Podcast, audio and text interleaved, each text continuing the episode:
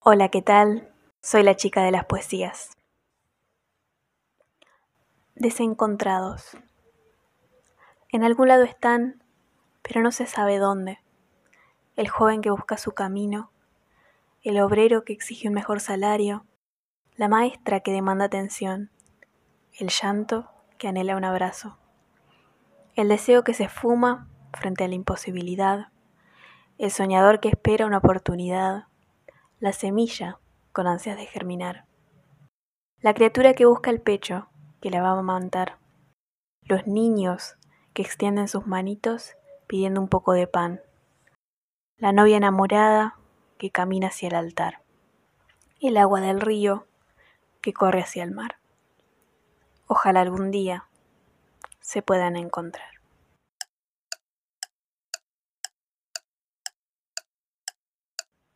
Buenas, muy buenas. Yo soy María Sol Galera, a.k.a. la chica de las poesías, y sea cual sea el motivo por el que hayas llegado a este podcast, te agradezco mucho el tiempo que te has tomado para escucharlo. Como es el primero, voy a explicar un poco esta idea, que es bastante sencilla. Lo primero es que esto no es un podcast de poesías. No vamos a hablar sobre poemas, ni los vamos a analizar, ni vamos a decir qué nos parecen. Pero sí, siempre vamos a empezar con uno. Los temas de los que van a hablar van a ser eh, cualquier cosa. Temas de la vida, de cosas que tengan que ver con el tiempo que estamos viviendo, con cuestiones que nos atraviesan, con hechos que resuenan en nuestras sociedades. Esa opción va a ser por el momento fruto de mi arbitrariedad y de mi criterio. A lo que nos van a ayudar el poema, la poesía, va a ser a entrar en el tema, como una presentación pero que también nos va a aportar algo muy importante para cualquier reflexión que valga la pena. El silencio. Para mí la poesía tiene eso, que no sé si lo tiene algún otro género literario, el silencio. Hay algo que se dice y mucho más que no. Y en eso que no hay misterio, hay incertidumbre y hay libertad. Y todas esas cosas a mí me parecen algo muy bueno para ofrecer en un podcast. La poesía que leímos hoy es mía, es decir, la escribí yo, pero no siempre voy a compartir poemas míos, a veces serán de otras personas. Cuando sea así, por supuesto, y como corresponde, voy a nombrar al autor o autora cuando termine de recitarlo. Pero bueno, ahora vamos al tema de este podcast. ¿Se acuerdan del poema que leí al principio? Si quieren pueden volver un poquito para atrás y volver a escucharlo. Se llama Desencontrados y es un tema que me pareció interesante proponer, el desencuentro porque siento que vivimos en una época de estar desencontrados. No solo por el tema del COVID, los protocolos y cuidados, el encuentro con las personas vieron que a veces está impedido, a veces se hace difícil, otras veces, eh, bueno, se vuelve más distante. Pero nosotros deseamos, como siempre, encontrarnos con los demás, ¿no? Y a la vez somos conscientes de que ello implica un riesgo, quizás una amenaza. Pero no solo vivimos desencontrados en este sentido. Vivimos desencontrados porque no nos hallamos como humanidad. Cuando empezó la pandemia éramos muchos, yo admito, tenía esa ilusión de que de esta salíamos mejores.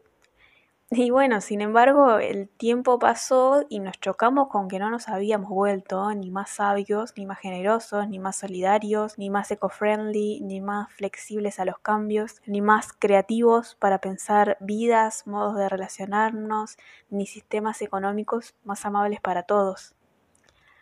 Por el contrario, las mismas ruindades de siempre cobraron una imagen aún más ruin que antes no solo porque no, no se detuvieron, sino porque se dan en un contexto que exige grandeza, empatía, fraternidad.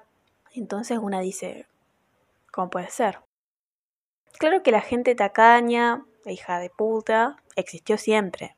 Y los modos de vida tóxicos no los estábamos inaugurando nosotros, ¿eh? los hombres y mujeres del siglo XXI.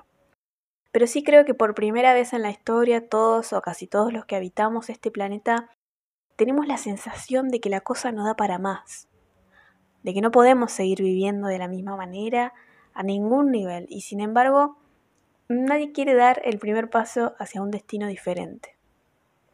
Bueno, no sé si nadie. Hay gente que sí, que es muy valiente, que se anima, va al frente, propone alternativas, pero no son ni suficientes en número, ni en poder, ni en influencias, ni en capital económico y cultural. Este es el tercer desencuentro que creo que atravesamos, el de nuestro destino como humanidad. Vemos nuestro rol y un poco nos avergonzamos y otro poco decimos, ya fue. Un poco nos indignamos con lo que se viene y otro poco no queremos que nadie nos quite lo que hemos ganado. Tenemos una suerte de crisis de identidad, no sé. Em, ¿Qué hacemos en este mundo? ¿Cuál es nuestro rol? ¿Hacia dónde vamos? No sabemos, no nos ponemos de acuerdo, no nos encontramos.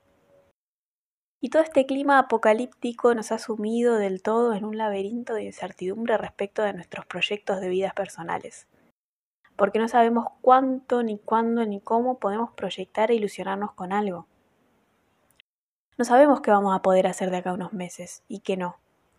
Andamos caminando no como en puntas de pie y con una vela para iluminar una oscuridad inmensa.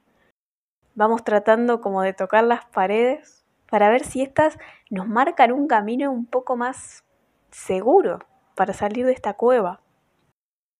Pero ojo, yo creo que acá el problema es que ya no pudimos sostener más el engaño en que vivíamos. Nos creíamos que teníamos todo bajo control, que los que teníamos la primera y la última palabra sobre nuestras vidas éramos nosotros y nadie más. Sin embargo, la incertidumbre siempre estuvo ahí. Nosotros elegimos no verla, no asumirla, no integrarla como parte natural de nuestras existencias. Por eso quizás también nos ha costado tanto asumir los errores y los fracasos como una parte de la existencia. De chicos nos enseñaron a hacerlo, nos generaron ahí la ilusión de que uno puede tener todas las respuestas y que éstas pueden ser todas correctas. Por Dios, o sea, ¿a quién le pasó esto alguna vez? Lo pienso y digo, ¿quién nos inventó este cuento? Creer en el hada madrina y en el genio de la lámpara eh, no es más descabellado que esto, ¿no?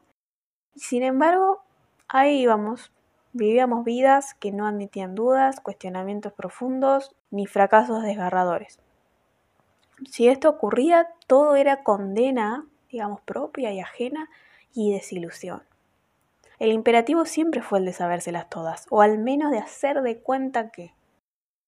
Quizás por eso hemos sido tan poco creativos para pensar el mundo que necesitamos y cómo necesitamos caminar hacia él. Quizás por eso también es que estamos tan desencontrados, porque hasta ahora vivíamos negando algo que es inherente a nuestra existencia en este mundo. Bueno, ¿Qué les parece esto que vengo diciendo hasta acá? ¿Algo interesante? ¿Puras boludeces? ¿Alguno sigue escuchando a esta altura? Bueno, el que siga, genial, porque quería volver a algo que dice al inicio. Eso de que ahora el encuentro físico con el otro representa un riesgo para nosotros, solo nos muestra lo desencontrados que ya vivíamos. Nos habíamos acostumbrado a encontrarnos con los demás, a mirarnos a los ojos, a compartir nuestra vida, nuestras ideas, nuestras emociones, nuestros cuerpos, y que eso no nos modificara nada, ¿no? Eh, no nos interpelara, no nos cuestionara, no nos enseñara algo. Queríamos salir ilesos del encuentro con el otro. El desencuentro, la distancia con los demás, había empezado mucho antes de que tuviéramos que usar barbijos y estar sometidos aislamientos obligatorios, voluntarios, a distanciamientos sociales. Y pienso que quizás eh, esta sea una instancia que trajo, digamos, el resto de los males. Porque cualquier camino, por más desafiante que sea, por más incierto, complejo o que uno vaya medio ahí a oscuras, es otra historia si hay otros que lo caminan al lado. Por eso quiero repetir los últimos versos del poema que les leí al principio. Ojalá algún día se puedan encontrar. Ojalá algún día nos encontremos. Gracias por quedarse escuchando hasta acá. Nos encontramos la próxima.